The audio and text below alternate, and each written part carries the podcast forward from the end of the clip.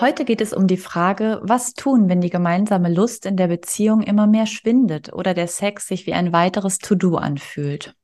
Wir sprechen mit der Sexexpertin Jella Kremer darüber, welche Möglichkeiten jenseits des Gewohnten hilfreich sein können und schauen, wie gerade Slow Sex die Lust und den Genuss zurückbringen kann. Amoristik, der Podcast über Beziehungen, Liebe und Entwicklung. Wie du bei dir selbst beginnen kannst, dein Beziehungsglück zu finden. Wir sind Alexandra Marco Hinteregger und Tina Rosenberger. Hier erforschen wir gemeinsam, wie wir uns in und durch Beziehungen weiterentwickeln können und wie ein neues Bewusstsein uns hilft, glücklicher zu leben und zu lieben. Ja, herzlich willkommen heute zu einer neuen Episode von Amoristik. Und das ist eine ganz besondere Episode, weil wir nämlich heute unseren ersten Gast, unsere erste Gästin, wie man heute so schön sagt, ähm, bei uns haben. Und das ist gleich eine ganz, ganz wunderbare und auch ganz spannende Frau, nämlich Jella Kremer. Ja, herzlich willkommen hier bei uns im Podcast. Hm. Hallo Tina und hallo Alexandra. Ja. Danke hallo. für die Einladung. Sehr gerne. Ja, und ich mag dich erstmal vorstellen, ein Stück. Ähm, Jella ist Sexexpertin und, ähm, wie sie sich selbst nennt, Anstifterin zu mehr Genuss. Ja, das hat mir so besonders gefallen, als ich das jetzt nochmal gelesen habe. Und du bist als solche unterwegs, als Coach, Autorin und Lehrerin und ähm, hast vor zehn Jahren oder vor über zehn Jahren inzwischen die Love Base gegründet. Mhm. Und ich erinnere mich selbst ganz gut, weil das quasi äh, in meiner Nachbarschaft, also nicht weit von mir zu Hause, war in, in Berlin. Mhm. Und daher kennen wir uns auch persönlich, weil ich damals einige sehr spannende Workshops mitgemacht habe. Und ja, das Motto der Love Base ist, guter Sex lässt sich lernen. Mhm. Und das hast du dann quasi seit 2014 im Online-Format weitergeführt. Mhm. Ja, und inzwischen bist du sehr bekannt oder hauptsächlich auch bekannt als Expertin für Slow Sex. Ja, für das Thema Slow Sex, ähm, was ja auch heute Thema sein soll bei uns. Und hast dazu auch ein Buch rausgebracht, eines von mehreren Büchern, Mhm. Liebe würde Slow Sex machen. Mhm. Ein sehr schöner Titel, wie ich finde. Genau. Ja, ich verbinde mit dir vor allem eine ganz, ganz wunderbare Mischung aus Expertise und auch ganz viel Warmherzigkeit. Und das ist so, finde ich, genau das, was man gerade, wenn man sich sexuell auch weiterentwickeln möchte, ja, was es ganz doll brauchen kann. Ja, sehr, sehr schön, dass du da bist. Herzlich willkommen nochmal. Ja, danke. Und ich habe mich da ganz schön beschrieben. Die Love Base war tatsächlich auch ein magischer Ort in Berlin für Workshops, die ich damals gegründet habe, um wirklich auch so ein Zentrum zu haben, wo es um dieses wichtige Thema geht und nicht um ganz verschiedene. Wir haben in unserer letzten Episode ja schon äh, angekündigt, gell, dass äh, wir heute über äh, Thema Sexualität in festen, langjährigen Beziehungen sprechen wollen. Und weil es da ja in den Beziehungen meistens irgendwann zu dem Punkt kommt, dass entweder einer der beiden oder beide keine Lust mehr auf gemeinsamen Sex haben oder dass sich der Sex irgendwie leer anfühlt oder wie noch ein To-Do. Mhm. Oder das, ich weiß nicht, ob du das kennst, das Gefühl, dass du nach dem Sex, auch wenn du einen Orgasmus hattest, ähm, trotzdem nicht satt und glücklich bist, sondern irgendwie einsam dich fühlst oder auch distanziert vielleicht zu mhm. deinem Partner. Und das wollten wir halt also als Einstieg nehmen, weil das ist ja das, glaube ich, warum du diese Arbeit auch machst. Nicht? Und jetzt wollten wir mal nach deiner Erfahrung fragen. Ja. Du sprichst da gleich, finde ich, die zentralen Punkte an, die Slow Sex adressiert. Nämlich, dass in Langzeitjahren äh, Paaren diese spontane Sexualität häufig sehr wenig wird. Also, dass einfach dieses, mhm. jetzt haben wir Lust, jetzt haben wir Sex und dass Paare, wenn sie keine Alternative haben, oft in so eine Sexlosigkeit reinrutschen und das Gefühl haben von, wir wissen gar nicht mehr, wie das geht. Und auch so, es ist alles schwer geworden. Also das, was früher mhm. mal eine Kraftquelle war, ist schwierig geworden.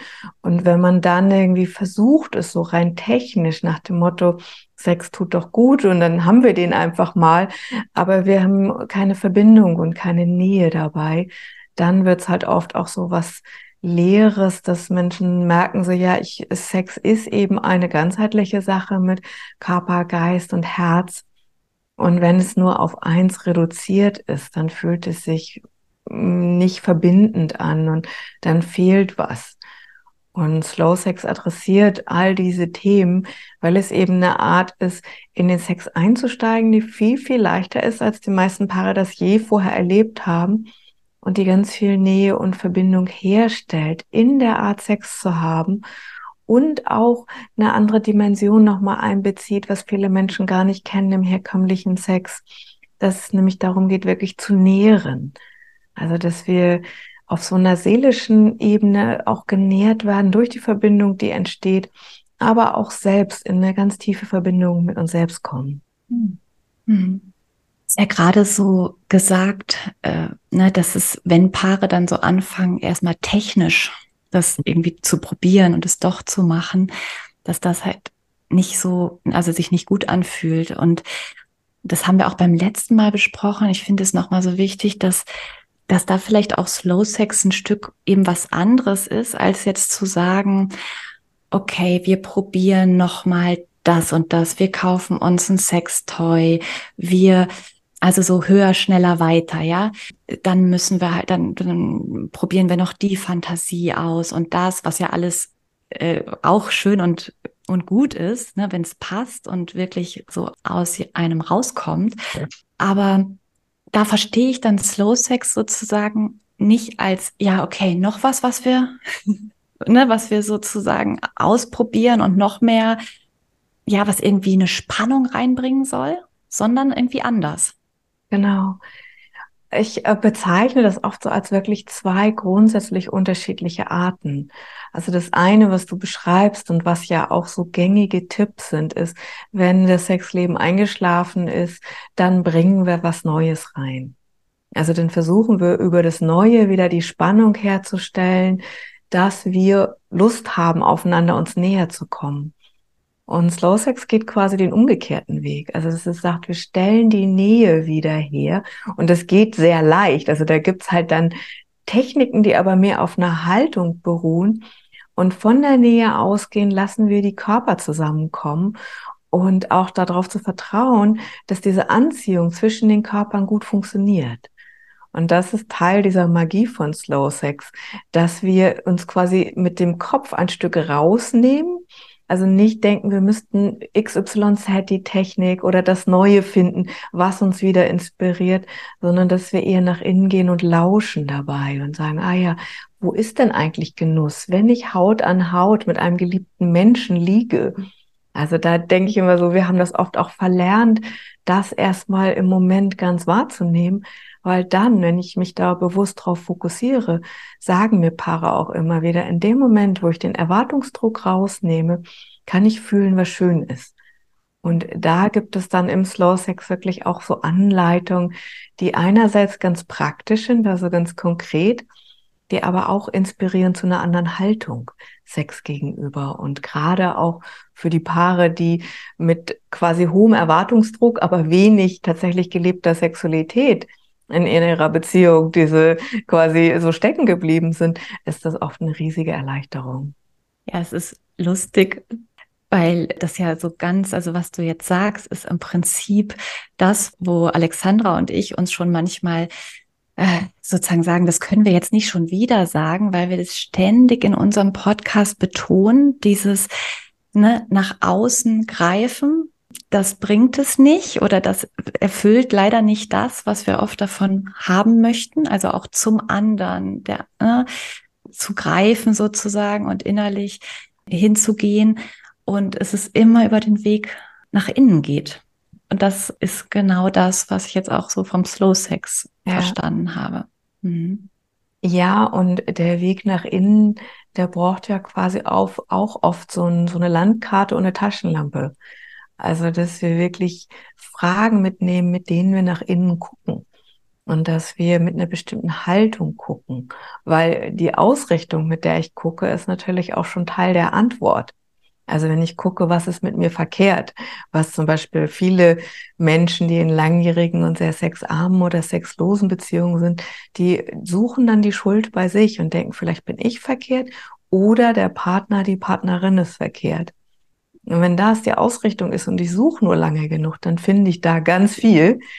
Und wenn aber die Frage eine andere ist, nämlich dieses, wo ist Genuss und wo kann ich tatsächlich einfach wahrnehmen, was uns verbindet und das verstärken und mehr davon mit reinnehmen und auch meinen Fokus darauf setzen, dann kann ich das wieder kultivieren und finden.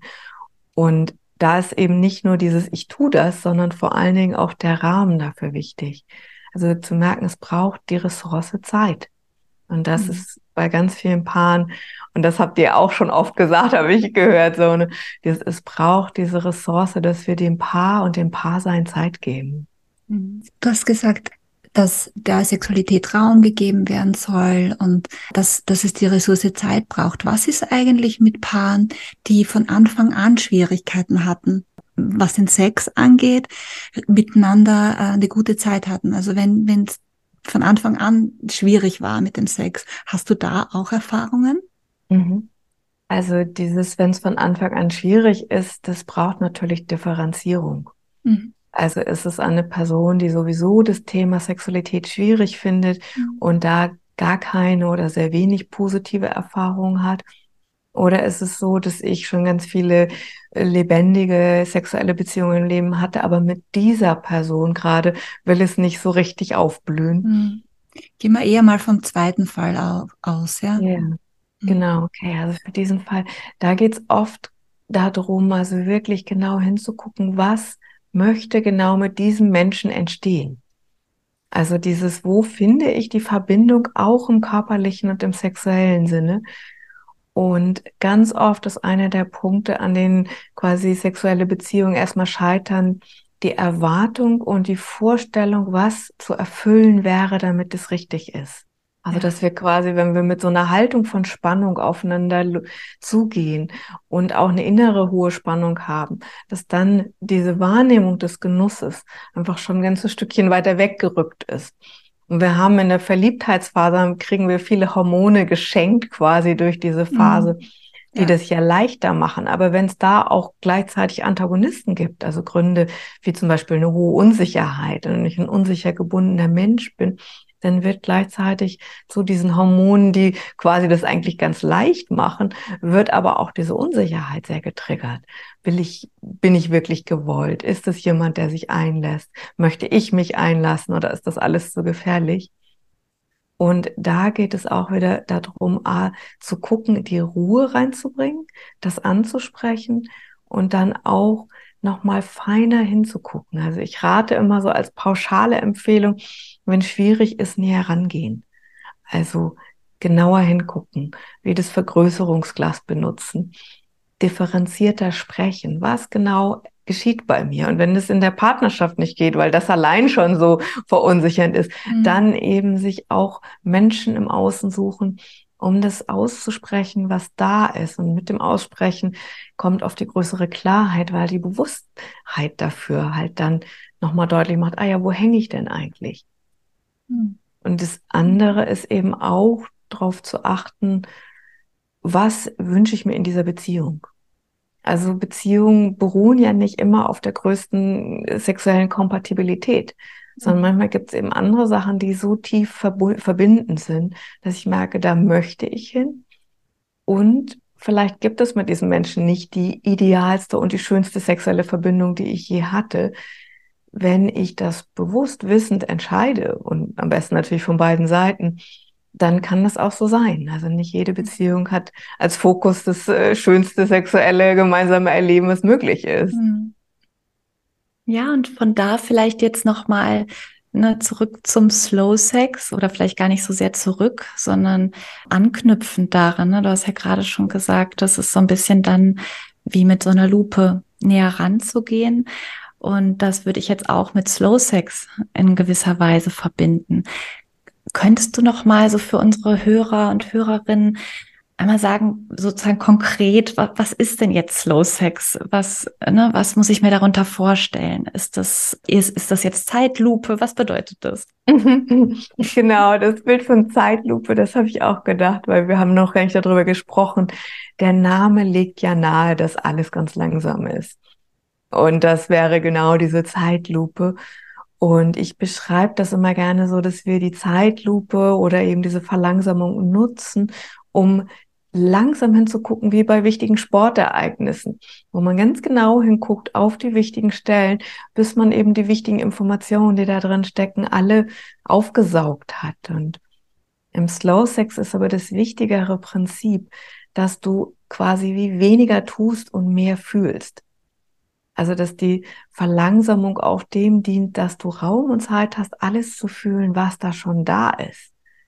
Und erst dann bemerkst du, dass häufig in dem, in der schnelleren Version von Sex ganz viele Dinge untergehen und dass dadurch aber unsere insgesamte Wahrnehmungsfähigkeit leidet. Also, dass wir ein bisschen tauber, ein bisschen dumpfer werden, wenn zu viel auf einmal passiert. Man kann sich das ein bisschen vorstellen wie Musik, die zu laut ist. Da hören wir dann auch nicht mehr die einzelnen Töne oder Essen, was zu intensiv gewürzt ist und unsere Gesch Geschmacksknospen, die werden dann mit der Zeit ein bisschen dumpfer. Und zum Glück ist das aber reversibel. Das heißt, in dem Moment, wo ich aufhöre, so viel Salz an das Essen zu tun oder alles immer mit Chili komplett irgendwie auf maximale Schärfe zu würzen, kann der Körper wieder sensibler wahrnehmen. Und es trainiert meine Wahrnehmung für wirklich Details, die ungeheuer genussreich sind. Also das ist halt das Verrückte, wo Menschen dann auch manchmal sagen so, hä, ich habe vorher so viel gemacht, um genau in so einer Intensität zu fühlen und dann merken, ah ja, wenn sie Sachen bewusster machen und mit mehr Präsenz, also wirklich Aufmerksamkeit auf den Moment haben, dann fühlen sie viel mehr und haben aber viel weniger Arbeit, sage ich jetzt mal in Anführungsstrichen, Strichen, aber auch viel weniger Stress, irgendwelche Performance bringen zu müssen. Wenn wir so ein bisschen, weil das Thema Stress, ja, also ist ja dieser Zeitfaktor auch, wo ich mir gerade überlege, es ist ja nicht so, dass es heißt weibliche und männliche Sexualität. Ja, weibliche ist eher so, was heißt ja, Frauen brauchen länger, um auch in Stimmung zu kommen und irgendwie so dieses Bild auch. Und bei Männern, die sind irgendwie leichter erregt, haben schneller Lust oder so. Ja, wenn wir so dieses Bild weibliche, männliche Sexualität hernehmen, was passiert da verliert man da nicht was von dieser männlichen Sexualität, also diese Dynamik auch in der Se beim Sex oder so, die ja eher als männlich äh, angesehen wird. Den Schwung oder die, also, du weißt schon, die Leidenschaft und so weiter. Ja. Was, was ist damit beim Slow Sex? Ja. Da gibt es eine etwas ausführlichere Antwort zu, weil es da verschiedene mhm. Aspekte gibt. Das eine ist, dass natürlich die individuellen Unterschiede riesig sind. Und dass die Statistik sagt, dass Sex im Durchschnitt 15 Minuten dauert, inklusive Vorspiel und Nachkuscheln. Mhm. Und das ist zu kurz, auch für Männer, die sehr schnell und sehr intensiv erregt werden können, um tatsächlich viel zu erleben. Also das ist eine wirklich ein Highway, so eine schnelle Autobahn zum Orgasmus, aber äh, damit quasi fahre ich an all dem schnell vorbei, was ich auf dem Weg erleben könnte. Und das ist eine Gewohnheit, die quasi in unserer Gesellschaft viel etabliert ist und häufig was mit den ersten sexuellen Erfahrungen zu tun hat, so wo es peinlich war, erwischt zu werden oder wo man vermeiden wollte, gesehen zu werden. Und diese Kürze dann quasi, das ist der bekannte Weg und der Körper ja auch trainiert ist da drauf. Und ich erlebe das immer wieder so, dass es auch für Männer eine große Bereicherung ist, wenn sie mehr Zeit haben. Also wenn sie im eigenen Körper auskosten können, was da ist. Und der zweite Teil der Antwort, und das ist ganz wichtig, um die Erwartungen an Slow Sex auch richtig zu setzen, ist, dass wir einfach, ich finde, Sex ist immer gut zu sehen wie eine Art Buffet.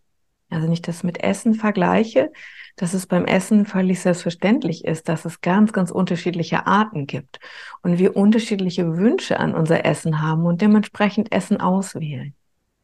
Und wenn ich jetzt möglichst viele intensive Orgasmen haben möchte, dann ist Slow Sex nicht die richtige Wahl. Dafür gibt es heißen Sex, der aber idealerweise eben auch länger als 15 Minuten ist. Aber da kann man tatsächlich gucken, dass man mit Absicht hohe Intensität, mit verschiedensten Berührungen, mit allem Möglichen, was man macht, kreieren kann. Und diese Art von Sex ist oft sehr leidenschaftlich, dass da auch sehr viel passiert. Das kann eben auch dazu führen, dass man überwältigt ist und vielleicht eben nur einen Bruchteil davon mitkriegt. Und dass man aber auch wie so eine Absicht hat, die einen immer ein bisschen leitet.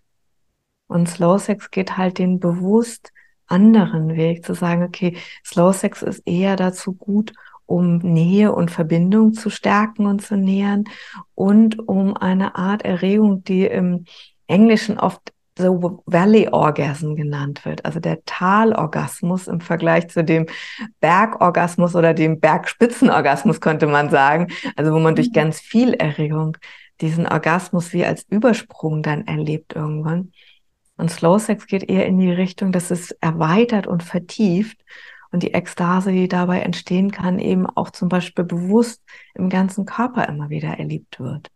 Mhm. Und ein Orgasmus kann dadurch entstehen, aber darum geht's nicht. Also dieser ganze äh, Punkt von Absicht, irgendwas zu erreichen, wird weggelassen. Es geht im Slow Sex immer mehr um das Erleben und, und diese Sinnlichkeit, die entsteht, wenn ich es fließen lasse. Und ich mag das Bild da gerne, dass es wie eine Meditation ist. Eine Meditation, da wissen alle so, das ist wahrscheinlich was anderes als jetzt Hochleistungssex, wo ich ganz bewusst auf Erregung und immer mehr Erregung fokussiere. Mhm. Und deswegen ist es gut, einfach zu sagen, wir haben das Buffet, die Auswahl und Männer müssen ja nicht auf eins verzichten, aber sie dürfen und ebenso Frauen, aber manchmal ist die Verteilung so, ne, dürfen beides haben. Aber die Auswahl gibt es nicht, solange ich Slow Sex nicht kenne. Dann versuche ich immer mit heißem Sex alle Bedürfnisse zu erfüllen und es gelingt oft nicht. Mhm. Genau.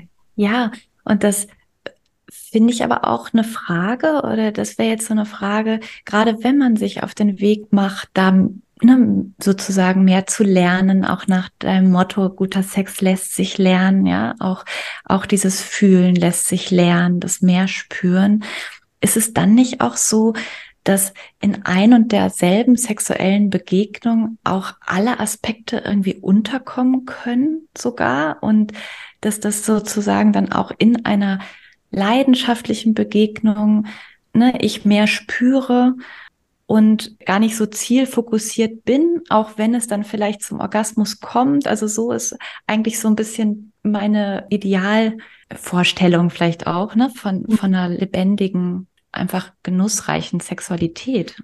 Oder siehst du das so eher als getrennte Praktiken? Nee, ich stimme da total zu. Also das idealerweise, ich, ich beschreibe das gerne wie eine Welle. Also, dass wir dieser Welle Raum geben, sich in verschiedene Richtungen zu entwickeln. Und dazu gehört jedoch in meiner Erfahrung immer wieder, dass ich erstmal die Absichtslosigkeit lernen darf. Und das ist dann der Teil, wo Slow Sex auch tatsächlich slow ist, also langsam ist. Denn diese Absichtslosigkeit ist was, was die meisten Menschen so überhaupt gar nicht kennen in ihrer Sexualität. Und es ist von Anfang an klar, wenn Sex beginnt, soll möglichst ein Orgasmus dabei rauskommen. Und für den Mann gelingt es ja in sehr hohen Anteilen, für die Frauen halt nicht. Und also je nachdem, welcher Studie man glaubt, so haben wir 25 Prozent der Frauen selten bei, tatsächlich beim Geschlechtsverkehr einen Orgasmus. Und da erkennen Frauen diese Schlowsex-Haltung oft schon so, dass sie sich im Moment darauf fokussieren, was ist schön jetzt und eben auch wissen, wenn ich mir Druck mache und anfange zu arbeiten, dann geht der gesamte Genuss runter.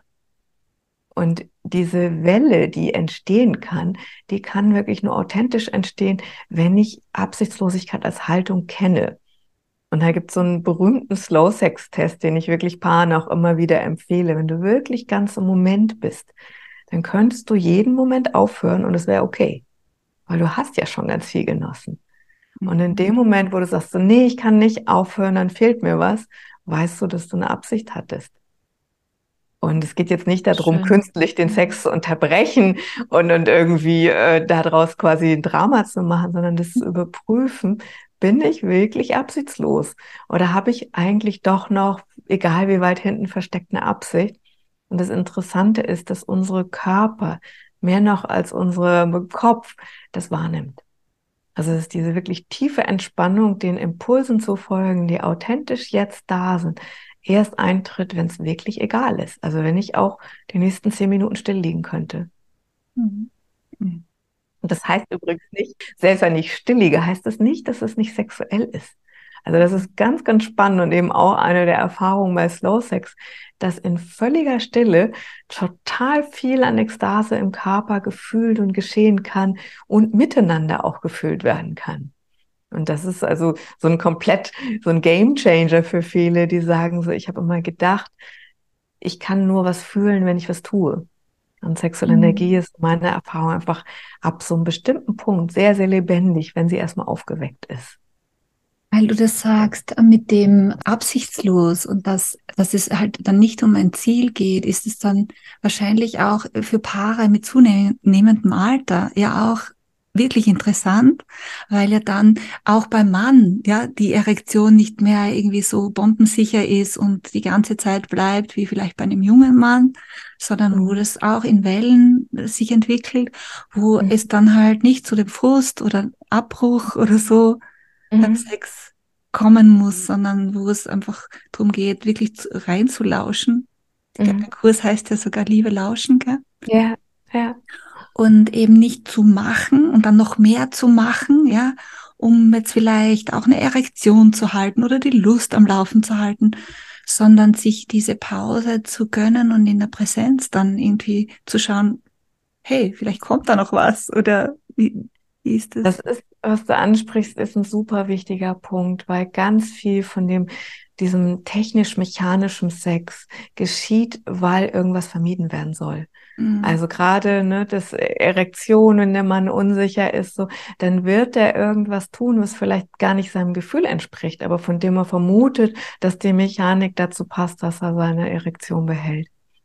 Und mhm. das ist dann genau der Sex, der sich so druckvoll anfühlt und eben auch gar nicht genussreich, sondern das ist irgendwie so ein, wir, wir tun so, als würden die Körper dann funktionieren, als sollte es dann schön sein. Und es ist aber dann oft für beide stressig, auch für die Frau, die merkt, der Mann macht das jetzt nicht, weil er es genießt, sondern weil er im Grunde genommen gegen seinen Stress arbeitet. Mhm. Und da ist tatsächlich im Slow Sex also auch eine der Sachen, die man technisch lernen darf, dass es eine Penetration ohne Erektion gibt. Und ich verwende mal bewusst diese eher medizinischen Worte, aber die bringen in dem Moment Klarheit da rein. Mhm. Und das ist ein bisschen zu üben, weil tatsächlich wir das nicht kennen und man braucht auch am besten Slow-Sex-Positionen dafür, weil du eine Position brauchst, damit die Schwerkraft für dich arbeitet, nicht gegen dich. Also man kann halt nicht jede Position willkürlich machen, aber du kannst viele Positionen auch als Paar ohne Erektion erleben mit einer genitalen Vereinigung. Und das hat was total Befreiendes für Männer, die merken, der Stress und der Druck, der wird erst bewusst in dem Moment, wo ich den nicht mehr brauche, wo ich Sex haben kann. Egal, mit einer halben Erektion, ohne Erektion, mit einer Erektion, die kommt oder geht und dabei unglaublich nah sein kann. Also das bringt halt da eine totale Lebendigkeit rein, wenn ich weiß, ach, darum brauche ich mir keinen Stress zu machen. Ja, das klingt, äh, also ich, ich kenne ja schon auch einiges von Slow Sex äh, und, und trotzdem merke ich gerade, wie es mich äh, jetzt wieder also neugierig macht und es auch einfach so spannend und verlockend klingt. Wenn also was, was gibt's denn für Möglichkeiten, wenn jetzt jemand oder ein Paar interessiert ist, sich dann dem anzunähern? Mhm. Was mhm. würdest du empfehlen? Also bei Slow Sex empfehle ich tatsächlich das bewusste Lernen. Das ist eben nichts, was uns zufällig mal richtig macht. Also es ist eher so, dass Paare immer sagen, es ist genau das Gegenteil von dem, was wir mach, dachten machen zu müssen, um wieder guten Sex zu haben. Und daher ist es gut, sich wirklich auch umzuschauen und nochmal zu überprüfen, auf welche Art lerne ich am besten.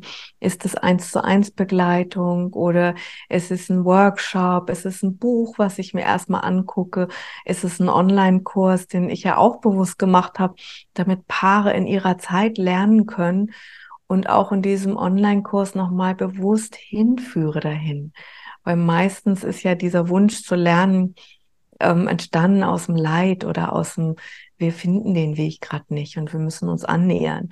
Und da ist es dann halt nicht irgendwie so ein Kurs ähm, oder ein, ein Vortrag irgendwie von irgendwie einer Stunde und ich weiß, wie es geht, sondern ich brauche diesen Weg.